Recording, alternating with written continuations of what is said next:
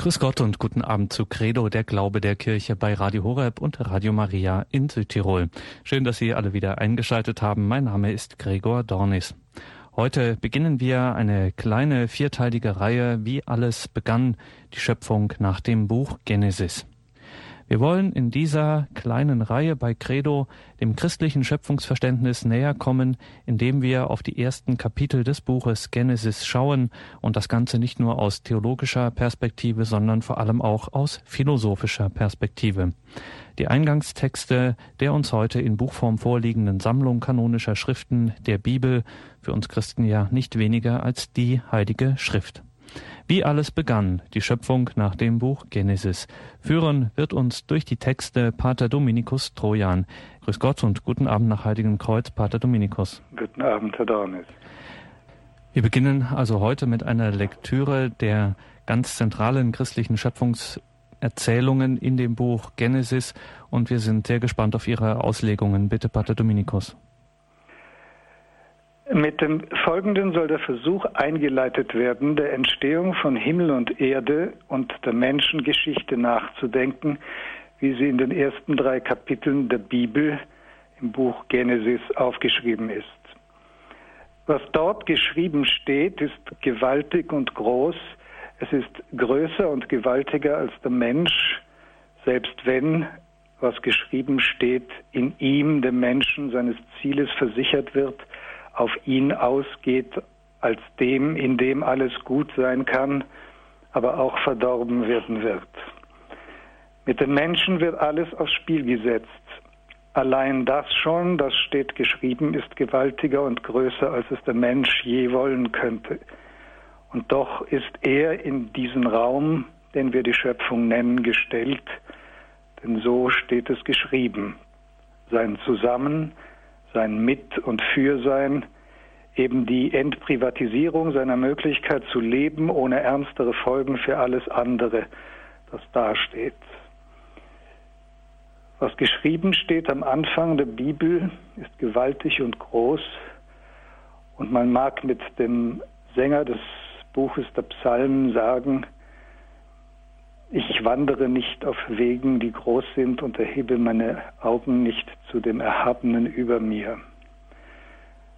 Doch ist eine Flucht vor der Schöpfung nicht möglich, denn sie bewahrt die Wahrheit von Mensch und Welt. Aus dem Text der Heiligen Schrift selbst ergibt sich eine erste Gliederung unserer Unternehmung. Da ist zum ersten von der Erschaffung der Welt in sechs Tagen, dem sogenannten Hexaemeron gemäß Genesis 1, 2 bis 2, 4a zu sprechen. Für viele wohl der vertrauteste Bericht über den Anfang aller Dinge. Doch ist das Werk der Schöpfung so gewaltig und groß, dass es ein zweites Mal erzählt wird. Diesmal amphitheatralisch um das Geheimnis des Ursprungs des Menschen entworfen. In Genesis 2, 4b bis 25. Und dann ist drittens von dem zu reden, dass dem Menschen ihn selbst und die Schöpfung wieder genommen hat. Das Geheimnis des Sündenfalls und der Erbschuld, um deren Willen Jesus Christus am Ende zum Erlöser der Menschen und der Welt werden sollte. Genesis 3, 1 bis 24. Über all dem aber steht der eine Satz, der ein absoluter Satz ist, der zu keiner dieser Berichte im Besonderen gehört und doch sie alle gemeinsam betrifft, auch den Sündenfall, in dem die Schöpfung gewissermaßen verloren geht. Der erste Satz der Heiligen Schrift. Im Anfang schuf Gott den Himmel und die Erde. Genesis, erstes Kapitel, der erste Vers. Noch bevor überhaupt um das Wie der Schöpfung herumgedacht und herumgestritten werden kann, geht es um die Wahrheit dieses einen absoluten Satzes. Eine Frage, die nur entschieden werden kann, wenn der Satz selbst in dem, was er sagt, verstanden ist. Der Grund für die Schwierigkeit mit dem Verstehen des Satzes von der Schöpfung liegt in dem Umstand, dass seine Aussage schlechthin analogielos ist, also für uns überhaupt gar nichts besagt. Darum ist der Satz von der Schöpfung identisch mit seinem Gegenteil.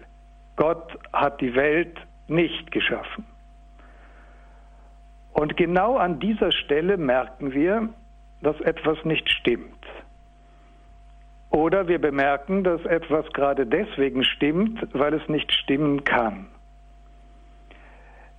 Denn wir erreichen mit dem Satz von der Schöpfung die Grenze unserer Sprache, deren andere Seite, nämlich die andere Seite dieser Grenze, wir nicht denken können. Wenn es aber denkbar ist, dass etwas auf der anderen Seite unserer Sprache ist,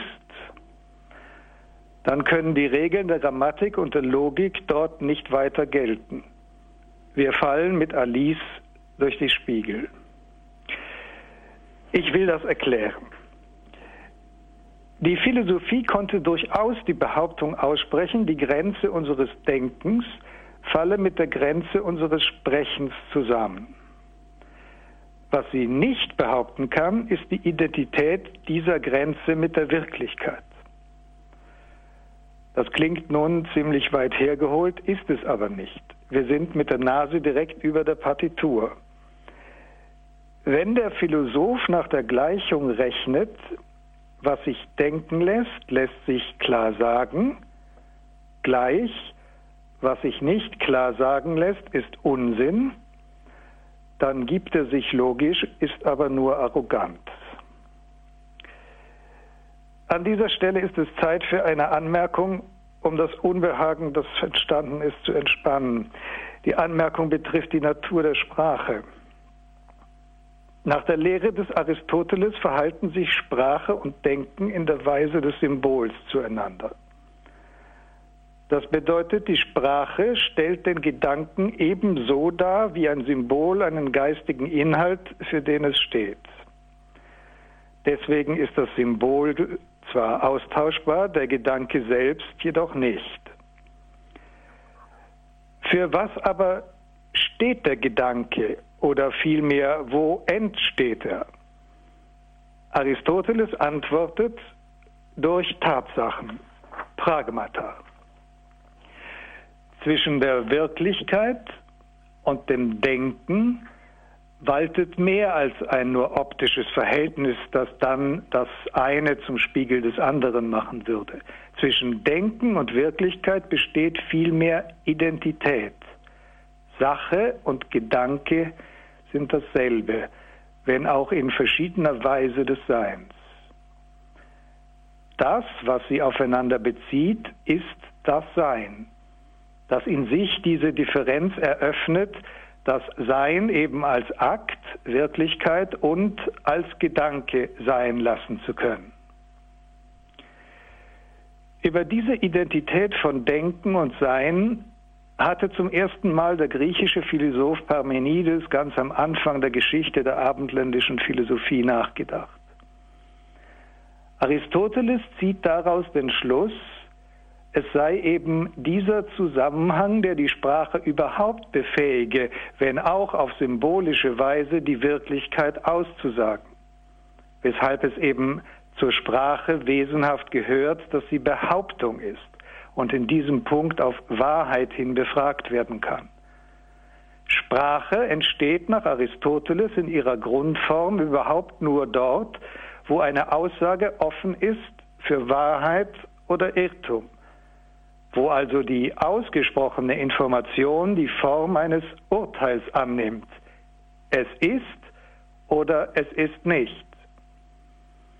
Die Sprache beinhaltet in sich selbst, gerade weil sie Symbol des Gedankens ist, der mit der Wirklichkeit zusammenfällt, eine Instanz der Selbstjustiz. Sprache, Gedanke, Sein. Dieser Ternar führt zu der Einsicht, dass die Kraft der Sprache, Symbol des Denkens zu sein, ganz von der Wirklichkeit abhängt, die im Intellekt als Gedanke anwesend ist. Über Wirklichkeit, die ich nicht kenne, kann ich nicht sprechen. Aber gilt auch umgekehrt, dass das, wovon ich nicht sprechen kann, deswegen auch nicht wirklich sein muss? Ist alles, was ich nicht sagen kann, Unsinn? Denn, um es noch einmal zu sagen, zwischen dem Gedanken und der Sprache besteht eine Beziehung der Symbolik und nicht der Identität. Geschieht es uns nicht, dass wir für etwas das rechte Symbol nicht zu finden vermögen? Auch wenn man mit Aristoteles zugibt, dass Symbole in ihrem Entstehen konventionelle Zeichen sind, machen wir doch Erfahrungen, die uns die Sprache verschlagen, eben weil sie uns aus den Schuhen der Konvention heben. Und da der konventionelle Ursprung der Sprache an die Funktion der Kommunikation gebunden bleibt, um deren Willen sie, die Sprache, ja erfunden wurde, existiert diese Beschränkung des Schweigens gerade dort, wo Erfahrungen mit der Wirklichkeit einzigartig bleiben oder im höchsten Maße ursprünglich sind. Spätestens hier wird die Frage unabweislich, wo der ganze Zusammenhang von Wirklichkeit, Denken und Sprache eigentlich anfängt, wo sein Ursprung liegt. Der heilige Thomas von Aquin hat in einem Text der dem Wesen der Wahrheit gilt, die Frage gestellt, was das Erste sei, das dem Denken einfällt. Das Erste nicht im Sinne des zeitlichen Anfangs, sondern eben in der Weise, dass damit das Denken seine innere Offenheit mit der Wirklichkeit identisch zu sein und zu werden empfängt. Was ist es, dass das Denken der Wirklichkeit gegenüber ursprünglich öffnet. Ebenso, dass vor dem eine solche Offenheit nur der Möglichkeit nach im Denken lag. Die Antwort gibt er mit einem Zitat, bei dem er sich nicht nur in der Referenz irrt, dass er darüber hinaus auch noch vorsätzlich verändert hat.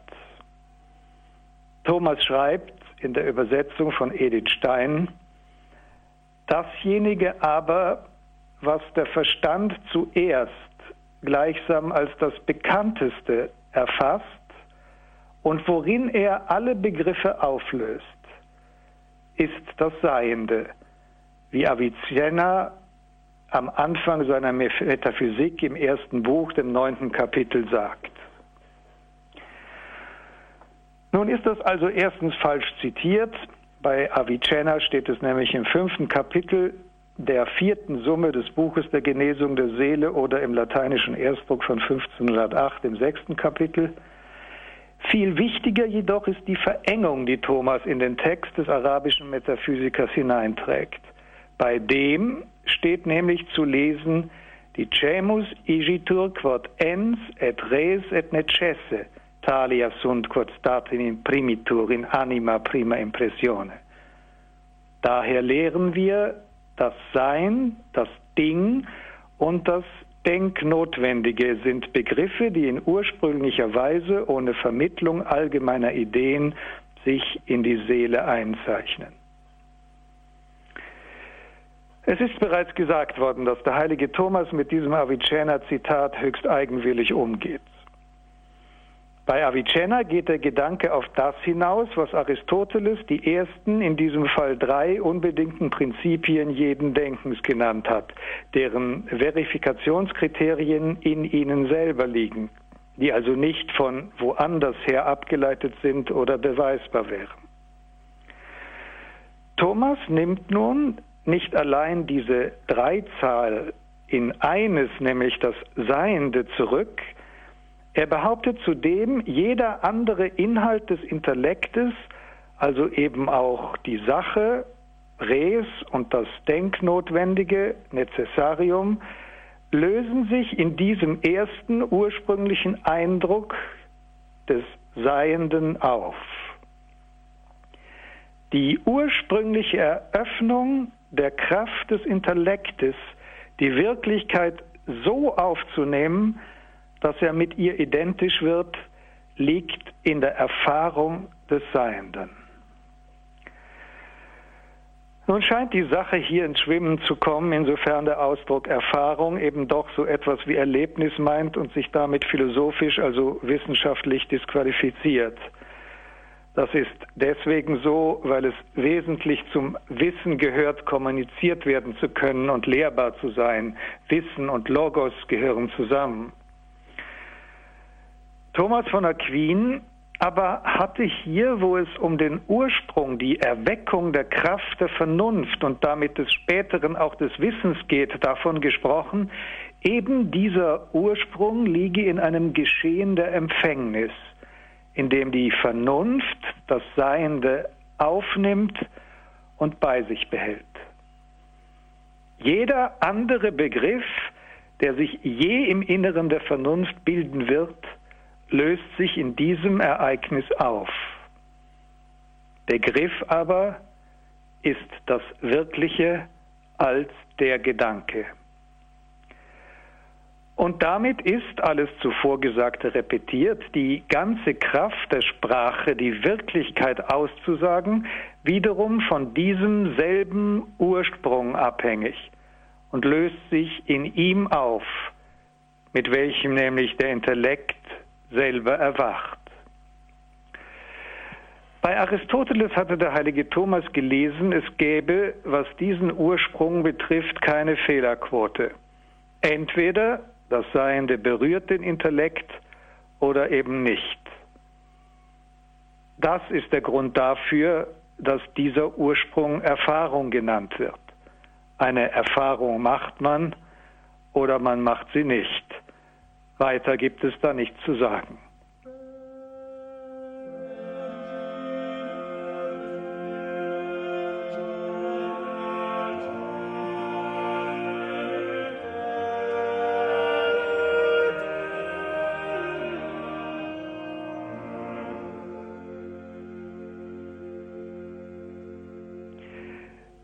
Ist, wie wir gesehen haben, dieser Ursprung des Intellektes der Ursprung der Sprache, aber selbst nicht besprechbar.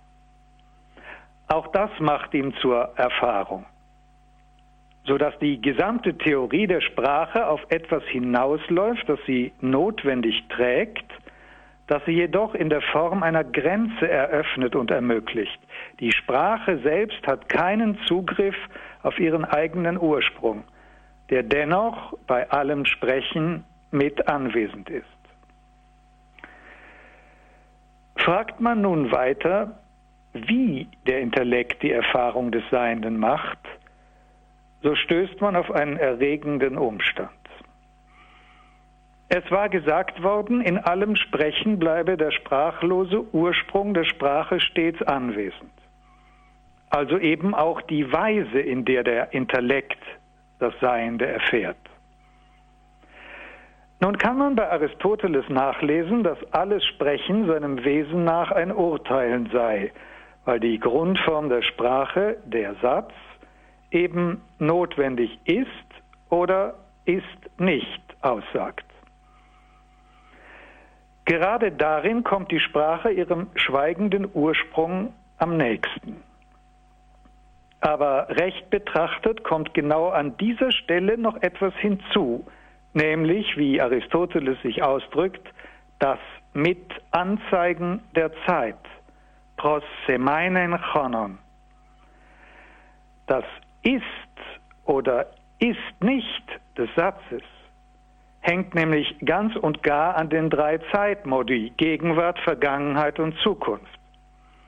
Es ist die Grammatik, die diese historischen Verhältnisse verwaltet, die eben für die Frage nach wahr und falsch eines Satzes nicht unbedeutend sind. Ein und dieselbe Sache und Behauptung kann heute wahr und morgen schon falsch sein. Entnimmt man der Grammatik nun die weitere Möglichkeit der subjektiven Rede, in der der, der spricht, sich auf sich selbst bezieht, also Urteile in der ersten Person aussagt, so gerät man unversehens an die Weise, wie und als was das Seiende ursprünglich den Intellekt erweckt und das Feld der Sprache eröffnet hat. Man gerät an den Anfang. Denn der existenzielle Beginn des menschlichen Zeitinteresses liegt keineswegs in der sorgenschweren oder nur neugierigen Anfrage an das, was aus mir werden wird, sondern in der Nachfrage nach dem, was ich immer schon bin, also was ich war. Kein Mensch fragt ernsthaft, was bin ich? Der Mensch ist ontologisch überfragt, also gezwungen, dieses Bin, des Was bin ich, als eine Utopie zu betrachten.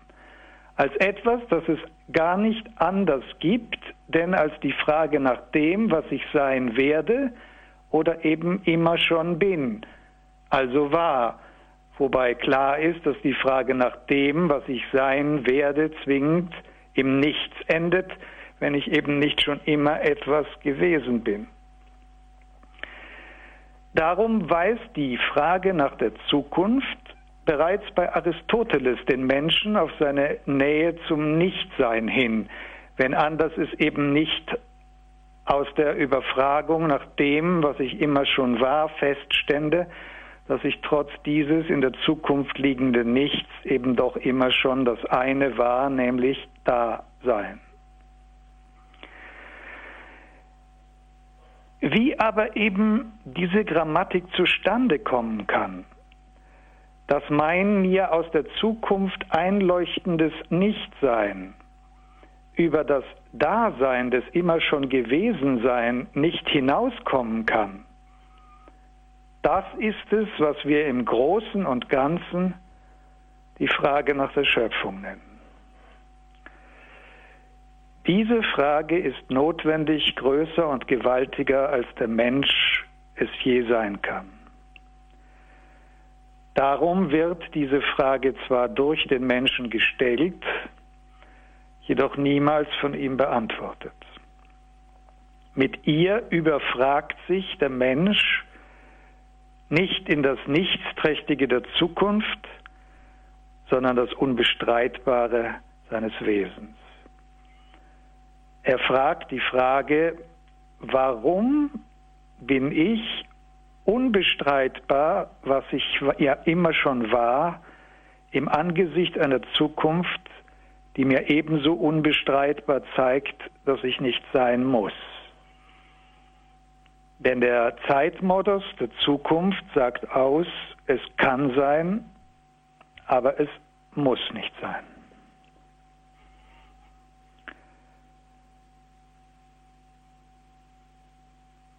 Der Mensch fragt die Frage, warum ist es so, dass diese Zukunft, die mir von der Möglichkeit meines Nichtseins spricht, dann doch immer wieder neu in die Gewissheit sich wandelt, dass ich bin, was ich immer schon war. Warum ist jeder Augenblick des Jetzt ein Moment des Entschiedenwerdens ins Dasein? In das, was ich bin, weil ich es immer schon war. Und da die Sprache aus der Berührung des Intellektes durch das Seiende entspringt, fragt der Mensch diese Frage nicht nur in der ersten Person, sondern in allen Deklinationsformen der Grammatik. Warum bist du da? Warum ist er da? Am Ende fragt er die Frage im Namen von Himmel und Erde, denn er erkennt, alles ist in ihm und seiner Sprache von der Grammatik dieser Frage getroffen. Der Mensch entscheidet sich darum auch nicht, dies zu fragen, sondern die Frage entscheidet sich für ihn. Sie stellt ihn. Sie stellt sich ihm von der Antwort her. Das ist das Besondere dieser Art des Fragens, dass ihm seine Antwort vorausgeht.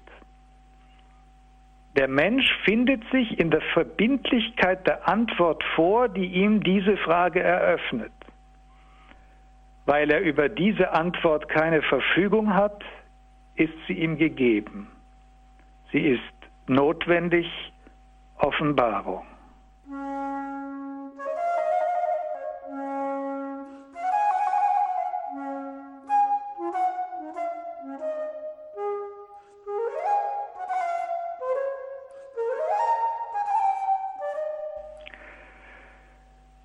Das aber nun, dass diese Frage eröffnet und sich dem Menschen in der Grammatik der Sprache aufdrängt, ist die Art und Weise, wie Dasein ist und wie es vom Intellekt empfangen wird. Diese Art und Weise ist Schöpfung. Denn eben diese Weise, in der der Intellekt das Seiende aufnimmt und wie das Dasein sich dem Menschen in der Entleerung der nichtigen Zukunft in die Beständigkeit seiner Wesentlichkeit gibt, läuft in demselben zusammen. Der heilige Thomas von Aquin schreibt in seinem Kommentar zum Johannesevangelium, in der Kommentierung des Satzes aus dem Prolog, er war in der Welt und die Welt ist durch ihn geworden. Creare significat dare esse recreate. Zu schaffen, das bedeutet dem Geschaffenen Sein geben. Dies also sagt der Satz von der Schöpfung, dass das Dasein, das der Intellekt empfängt und in der Sprache sein Wie und Was immer neu auslegt, Gabe ist und Geschenk. Schaffen ist ein Tätigsein, das Sein mitteilt. Und dies in einem so absoluten Sinn, dass der Akt des Schaffens die Grenze zieht zwischen Sein und Nichtsein. Der heilige Thomas schreibt, die beiden Extreme der Schöpfung bilden Sein und Nicht-Sein. Dazwischen ist kein Drittes. Und darum ereignet sich Schaffen auch nicht und niemals in der Zeit. Es ereignet sich auch überhaupt nicht. Es ist, wie Thomas sagt, sine successione. Es ist in einem einzigen Augenblick, in instanti. Und darum ist etwas, wie Thomas sagt, wenn es geschaffen wird, zugleich geschaffen worden. So wie etwas in einem erleuchtet wird und erleuchtet ist. Dies ist der Grund, weshalb Thomas nicht aufhört zu betonen, dass die Schöpfung nichts zu tun hat mit Veränderung, Bewegung oder Entwicklung. Denn all dies hat ihren, seinen Grund in der Materie, an der es sich vollzieht und die es voraussetzt. Thomas schreibt, jenes Handeln Gottes, das keine Materie voraussetzt und Schöpfung genannt wird, besteht weder in Bewegung noch in Veränderung. Schöpfung bedeutet nicht, dass etwas verändert wird oder neu entsteht oder sich entwickelt, sondern Schöpfung bedeutet nur eines, den Anfang des Seins von etwas, die Inceptio Essendi und dessen Beziehung zum Schöpfer, von dem es das Sein hat. Und daher ist Schöpfung in Wirklichkeit nichts anderes als dies, sagt Thomas, eine bestimmte Beziehung zu Gott zusammen mit der Neuheit des Daseins. Relatio quedam ad Deum cum novitate essendi. Hört man diesen Aussagen des Thomas aus den Questiones Disputate de Potentiae Dei, seiner großen Abhandlung über die Macht Gottes, genau zu, dann ergibt sich, dass das Wort schaffen ein exklusives Handeln meint, in dem es keine konträren, sondern nur absolute Gegensätze gibt und dessen Gegenstand die Kommunikation von Sein ist. Und darum ist die erste Wirkung der Schöpfung das Nicht-Nichts, das Sein. So schreibt der heilige Thomas in der dritten Questio, der Questionis de Potentia Dei, die erste Bewirkung der Schöpfung ist das Sein selbst, das allen anderen Wirkungen voraussteht und das keine andere Wirkung voraussetzt. Daraus folgt, dass es allein der ersten Ursache zukommt, aus eigener Macht das Sein als solches zu gewähren. In diesem qualifizierten Sinn kann die Macht zu schaffen allein Gott zukommen. Denn nur er vermag die unendliche, also grenzenlose Distanz, die nicht nichts und nichts, also Sein und Nichts trennt, zu übermächtigen. Thomas schreibt, das Nichtsein ist schlechthin unendlich fern vom Sein. Was man daraus sieht, dass das Nichts von einem beliebigen bestimmten Seienden mehr entfernt ist, als dieses von einem anderen bestimmten Seienden jemals entfernt sein könnte. Denn zwischen dem Nichts und dem Sein gibt es kein Verhältnis. Und daher kann aus dem, was schlechthin nichts ist, nur durch eine unendliche Kraft Dasein gewirkt werden. Daraus ist zu folgern, dass die Tätigkeit schaffen exklusiv Gott zum Subjekt hat. Nur Gott kommt es zu, zu schaffen. Die Weise, in der Thomas die Schöpfung verstanden hat, erreicht ihren Zenit in einem Gedanken, der als Frage bereits eine Zeit lang im Hintergrund schwebte. Sagt denn die Heilige Schrift nicht, Gott habe dieses und jenes, Bäume und Tiere, Vögel und Fische geschaffen und auch den Menschen gebildet?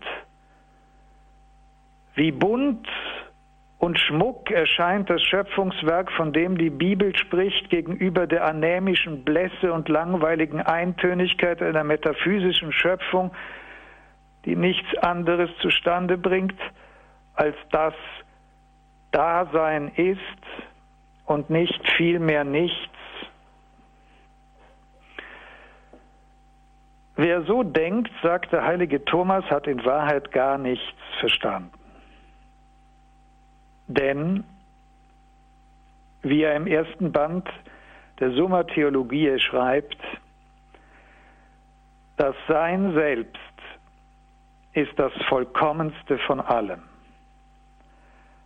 Allem gegenüber nämlich ist das Sein der Akt, das Verwirklichende. Denn nichts besitzt Wirklichkeit, es sei denn, es ist. Und so ist das Sein selbst die Wirklichkeit aller Dinge, auch ihrer Gestalt.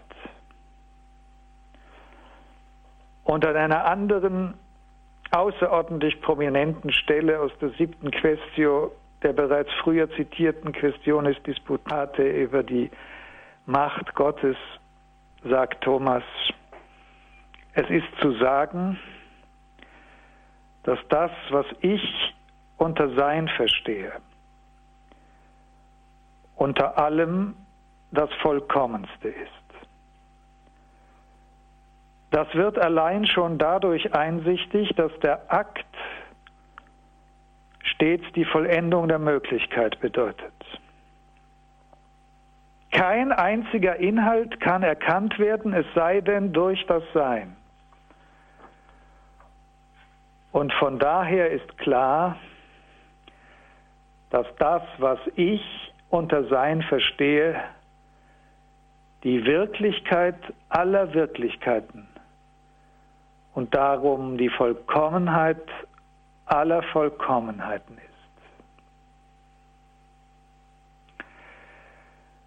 Das Ergebnis all dieser vielleicht schwierigen Überlegungen sollte nun deutlich geworden sein. Schöpfung und Evolution sind keine Alternativen. In gewissem Sinne könnte sogar gesagt werden, sie hätten rein gar nichts miteinander zu tun und betreffen Verschiedenes. Wäre dann nicht das eine die unverzichtbare Bedingung des anderen? Die Evolution erzählt die Geschichte der Materie und ist erfolgreich in einer Welt, die erkenntnistheoretisch alle Erscheinungen auf die Materie reduziert hat. Die Schöpfung hingegen klärt das Geheimnis, warum es überhaupt Materie gibt. Aber es wird auch etwas anderes deutlich nämlich wie verheerend dumm es sein kann, auch diesbezüglich, schöpfungsbezüglich von Dingen zu reden, die man nicht recht versteht.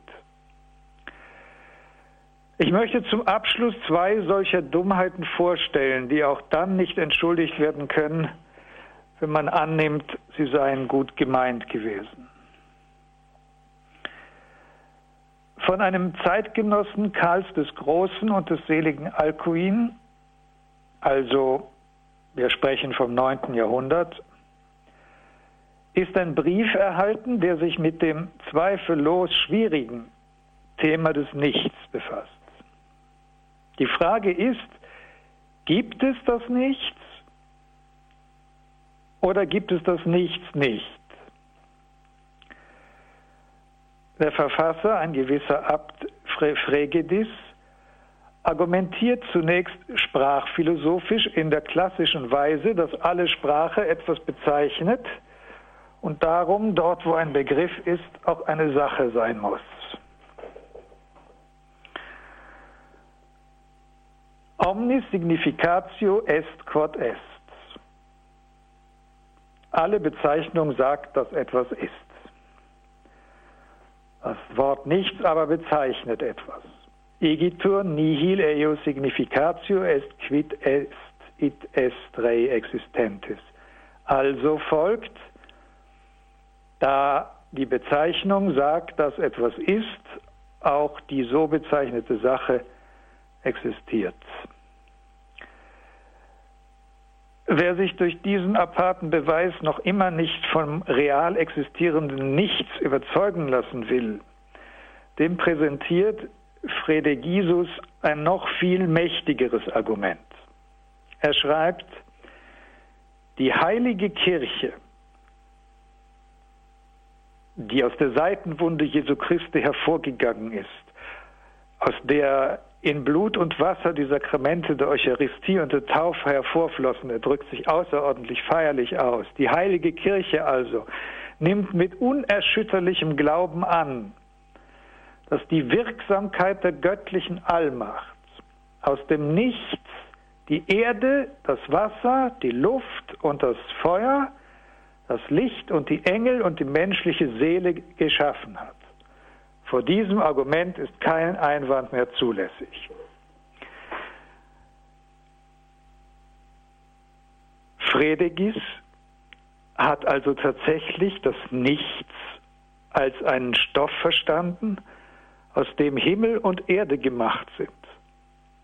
Und dies ist für ihn das Werk der Schöpfung, sodass in allem, was ist, Nichtigkeit west.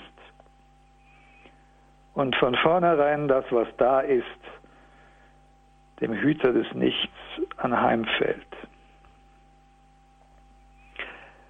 Noch viel erstaunlicher hingegen und ungleich schädlicher für ein rechtes Verständnis dessen, was Schöpfung meint und ist, sollte das umfangreiche 1686 in Bremen erschienene Werk von Jacobus Asserius, Bischof von Armagh in Irland, ausfallen. Annales veteris et novi testamenti a prima mundi origine deducti usque ad extremum templi. Ein großes Geschichtswerk zum Alten und Neuen Testament, ausgehend vom ersten Anfang der Welt bis zu ihrer Vollendung. Zu Beginn des ersten Kapitels erklärt der Autor die Schöpfung von Himmel und Erde. Am Anfang schuf Gott den Himmel und die Erde. Und zwar nach unserer Zeitrechnung am späten Abend des 22. Oktober des Jahres 4004 nach Sonnenuntergang, einem Sonntag. Am darauf folgenden Montag, dem 23. Oktober, schuf er zusammen mit dem höchsten Himmel die Engel. Am zweiten Schöpfungstag, Dienstag, dem 24. Oktober, erfolgte das Ausspannen des Firmamentes. Und so geht es durch die ganze Schöpfungswoche bis zum Sabbat, der, so muss es sich ausgehen, für einen Protestanten auf einen Sonntag fällt und deswegen das Arbeitsverbot bekräftigt. Diese Datierung der Schöpfung, also die Unterwerfung des Schöpfungswerkes unter die Zeit und den Kalender, war so beliebt, dass sie für weit über 200 Jahre in den Fußnoten englischer Bibeln zur Erklärung des ersten Satzes der Heiligen Schrift aufgenommen wurde. Man sieht, wie gefährlich es ist, nicht recht zu denken über die Schöpfung. Und so möchte ich mit einem Zitat aus Thomas enden. Noch einmal jener berühmten Stelle nachgehend, die sich in seinem Kommentar findet zum Prolog des Johannesevangeliums. Er war in der Welt und die Welt ist durch ihn geworden. Christus. Thomas schreibt dazu, Gott aber wirkt in allen Dingen als innewohnende Kraft, denn er wirkt schöpferisch. Schaffen aber bedeutet den geschaffenen Ding Sein geben. Da also das Sein jedem Ding ganz innerlich ist. Darum wirkt Gott, dessen Wirken seingebend ist, in den Dingen als innerste Wirkkraft. Und dies bedeutet es, wenn er, Johannes schreibt, er war also in der Welt, indem er der Welt das Sein gab.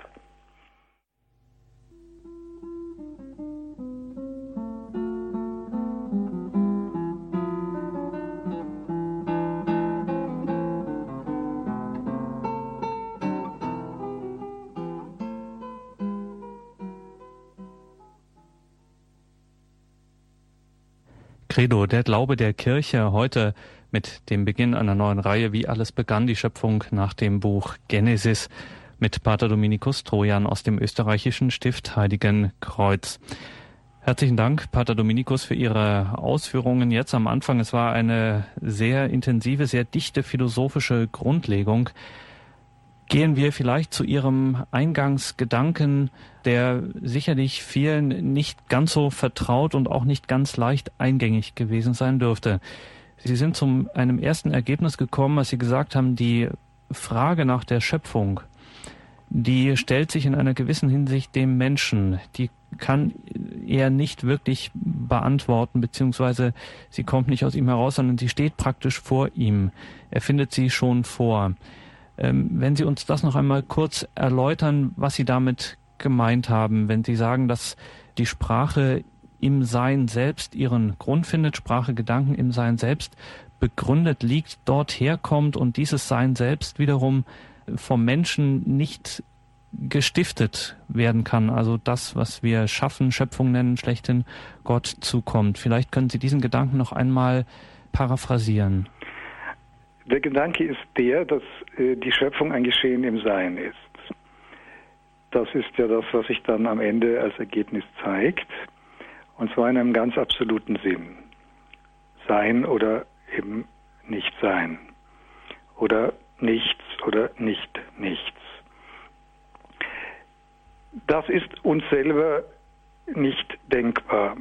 Es ist unvordenklich. Es ist unerreichbar. Niemand kann sich in der Tat etwas vorstellen, das dem nahe käme, dass das nichts von allem bedeuten würde. So war also der Gedankengang, der versucht, eine, zu zeigen, wie man sich dem Ereignis des Seins annähern könnte. Ich habe das versucht, auf einem sprachphilosophischen Weg zu tun, sehr stark gebunden an die Schrift von Aristoteles, Perihermeneias, wo Aristoteles ein Schema entwirft, das im Prinzip ein Vierschritt ist. Ich habe die vierte Stufe ausgelassen. Aristoteles sagt, das ist der menschliche Intellekt, der zu einem Spiegel der Wirklichkeit werden kann. Es gibt Sein in grundsätzlich zwei Formen, im sogenannten aktuierten Sein, dem Wirklichsein und dem idealen Sein, also dem Sein der Wirklichkeit im Denken. Und zwischen diesen beiden besteht eine Art Identität. Es ist dasselbe Sein, nur in verschiedenen Seinsformen. Das aber, was im Denken ist, sagt Aristoteles dann weiter, kann sich in der Sprache abbilden, und zwar in der Weise eines konventionellen Symbols. Damit will Aristoteles sagen, die Menschen denken oder empfangen vom Sein her in ihrem Denken alle dasselbe, aber wie sie es ausdrücken, also symbolisch darstellen, ist je konventionell verschieden. Französisch, Spanisch etc. Die vierte Stufe, die er dann noch hat, die ist die natürlich für mich als Bibliothekar die interessanteste. Aristoteles sagt dann noch und wiederum sind dann die Buchstaben, also die Schrift, die Symbole der Sprache. Am Ende kommt heraus, dass ähm, bei Aristoteles eben tatsächlich eine Parallelität zwischen der Struktur der Sprache und der Struktur der Wirklichkeit anzunehmen ist, aber das kann ich hier nicht verfolgen. Das geht tief in seine eigene Metaphysik hinein. Also, wenn das wahr ist, hätten wir in sprachlichem Umgang mit Sein einen Zugang zum Ereignis des Seins selber, zu jener neuralgischen Stelle, in der also die Vernehmungskraft des Intellektes eröffnet wird durch das Sein, das Ereignis der Öffnung des Intellektes für das Sein, das Primum quod cadit in intellectum, das Aufgeschlossenwerden des äh, Intellektes durch das Ereignis der Begegnung mit dem Sein, das sich wiederum in der Sprache spiegelt. Daraus könnte man nun die Sprache befragen auf die Weise, wie diese Begegnung des Intellektes mit dem Sein sich vollzieht. Also dass sie sich vollzieht, ist die Voraussetzung dafür, dass es Sprache überhaupt gibt, in ihrer Funktion Spiegel der Wirklichkeit zu sein, wenn auch auf konventionelle Weise und symbolisch. Aber es gibt ja noch die andere Frage, wie geschieht es nun? In welcher Form begegnet der Intellekt dem Sein oder geht das Sein in den Intellekt in der Form der Empfängnis ein? Und da ist es nun außerordentlich aufschlussreich, und äh, das habe ich vielleicht etwas äh, aus Angst davor, zu lang zu werden, zu knapp ausgedrückt. Es ist nur unter diesem Gesichtspunkt außerordentlich interessant, die Sprache sich näher anzuschauen unter dem Gesichtspunkt ihres Zeitbezuges. Nach Aristoteles ist das Grundelement, aus dem Sprache entsteht, der Satz, von dem er sagt, dass er wesentlich ein Urteil ist, also damit eine Stellungnahme bedeutet, die einer Verifikation zugänglich sein muss. Aristoteles sagt ausdrücklich, dass das kein Satz ist, der nicht überprüft werden kann, der also nicht verifizierbar oder falsifizierbar ist. Nun ist aber die Grundform des Satzes ist die Verbindung zwischen einem Prädikat mit einem Subjekt. Der Baum ist grün. Das ganze Urteilsmäßige des Satzes liegt in dem Ist. Ist oder ist nicht. Dieses Ist ist ein Verb. Und von den Verben sagt Aristoteles ausdrücklich, dass sie insofern etwas Besonderes sind unter allen Elementen, aus denen der Satz entsteht, dass sie eine Mitbezeichnung der Zeit äh, bei sich tragen. Und wenn man nun also sagt, der Satz selber ist, insofern er notwendigerweise ein Urteil ist, also die auf Wahrheit bezogen ist und damit hineinreicht in das Ereignis der Anwesenheit der Wirklichkeit im Intellekt. Wenn dieser Satz also in seiner Urteilsfunktion, die auf dem Ist beruht, unter den Gesichtspunkten der Zeitmodi betrachtet wird, dann kann man auf diese Weise eine Einsicht gewinnen in die Art und Weise, wie nun Sein im Intellekt ist. Die Beobachtung, die man macht, ist folgende. Die Zeitmodi sind drei, Vergangenheit, Gegenwart, Zukunft. Ich gehe mit Augustinus davon aus, dass es die Gegenwart nicht gibt. Die ist also jener, jener ideale Punkt, an dem Zukunft zur Vergangenheit wird. Ist selber nichts, kein Raum. Es ist nur ein, wie ein mathematischer Punkt, eine Ide Idealität. Die Vergangenheit ist hinsichtlich der Seinsfrage sicher. Ich weiß, dass ich gewesen bin. Ich weiß, dass ich war. Das Imperfekt ist in der griechischen Sprache die äh, Zeitform, in der das Ewige ausgesagt wird. Das, was immer ist. Das also in der Beziehung zum Sein entschieden ist. Dass ich also bin, weiß ich vor allem deswegen, weil ich war.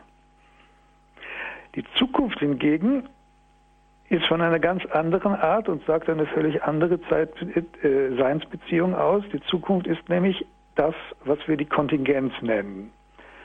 Es kann sein, es muss aber nicht sein.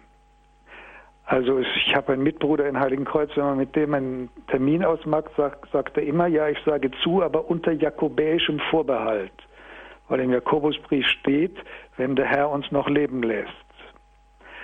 Das heißt, was morgen ist, was auf mich zukommt, weiß ich nicht. Deswegen sagt Aristoteles auch, dass solche Sätze, die auf die Zukunft verweisen, nicht Urteile sind. Sie sind keine, also sie sind nicht verifizierbar. In ihnen kommt etwas vom Nichts in das ganze Geheimnis des Seins. Also es kann sein, es muss aber auch nicht sein, dass ich morgen noch bin. Aber wir machen die Erfahrung, dass es tatsächlich so ist, dass in einem Fort die Zukunft in die Form der Vergangenheit übergeht und dort in dem Übergang, also in dem, was das ist, ist, in dieser Gegenwart, in diesem idealen Punkt, immer wieder in die Form des Seins hinein entschieden wird. Also das Vage der Zukunft, es kann sein, es muss aber nicht sein, wird im Augenblick der Gegenwart, der wie gesagt ein idealer Punkt ist, das Ist, der Grundform der Sprache, des Urteils, in die Ständigkeit der Wesenhaftigkeit des Seins hinein entschieden. Und zwar immer wieder, fortwährend. Das ist das Geheimnis der Zeit. Und diese Analyse der Sprache eröffnet einen symbolischen Zugang oder einen Einblick in die Weise, wie nun sich das Sein dem Intellekt schenkt. Es gibt sich ihm nämlich, kommt in ihn hinein als eine Gabe. Er empfängt es. Das lateinische Wort conceptio, concipere ist nichts anderes als empfangen. Die Immaculata Conceptio, die unbefleckte Empfängnis der Gottesmutter. Es wird tatsächlich empfangen im Intellekt und dort aufgenommen, ist gegeben. Und wenn ich dann nun darüber hinaus mich frage, warum äh, im Großen und Ganzen nun das Sein in dieser Form des Sichgebens da ist, dann habe ich eine erste Möglichkeit zu begreifen, äh, was Schöpfung ist, insofern sie eben mit Thomas die Gabe, die Vergabe, die Kommunikation von Sein ist. Ähm, aber, wie gesagt, das kann ich nur fragen und ich kann das auch überhaupt nur denken, weil die Schöpfung gegeben ist. Es gibt einen großen Streit im Mittelalter auch bei Thomas. Thomas hat an mehreren Stellen sich diesem Thema ausführlichst gewidmet, nämlich die Frage, ob man denn wissen könne, ob die Welt geschaffen ist oder ob das im strengen Sinn geoffenbart ist oder geoffenbart werden muss. Und die Antwort, die Thomas gibt, ist, dass wir philosophisch gesehen keine Möglichkeit haben zu wissen, dass es eine Schöpfung gibt. Dass es die Welt einen Anfang in der Schöpfung hat und fortwährend ja durch das Mysterium der Schöpfung gehalten ist. Nicht deswegen dieser dauernde, dieses dauernde Übergang in der Zeit aus dem Wagen des Seins und Nichtseins in das Ständige der Vergangenheit. Nicht Schöpfung ist fortwährend. Ähm, das ist eine Sache, die wir nur durch Offenbarung äh, enthüllt bekommen und die, nach der wir nur deswegen fragen können, weil wir in ihr stehen.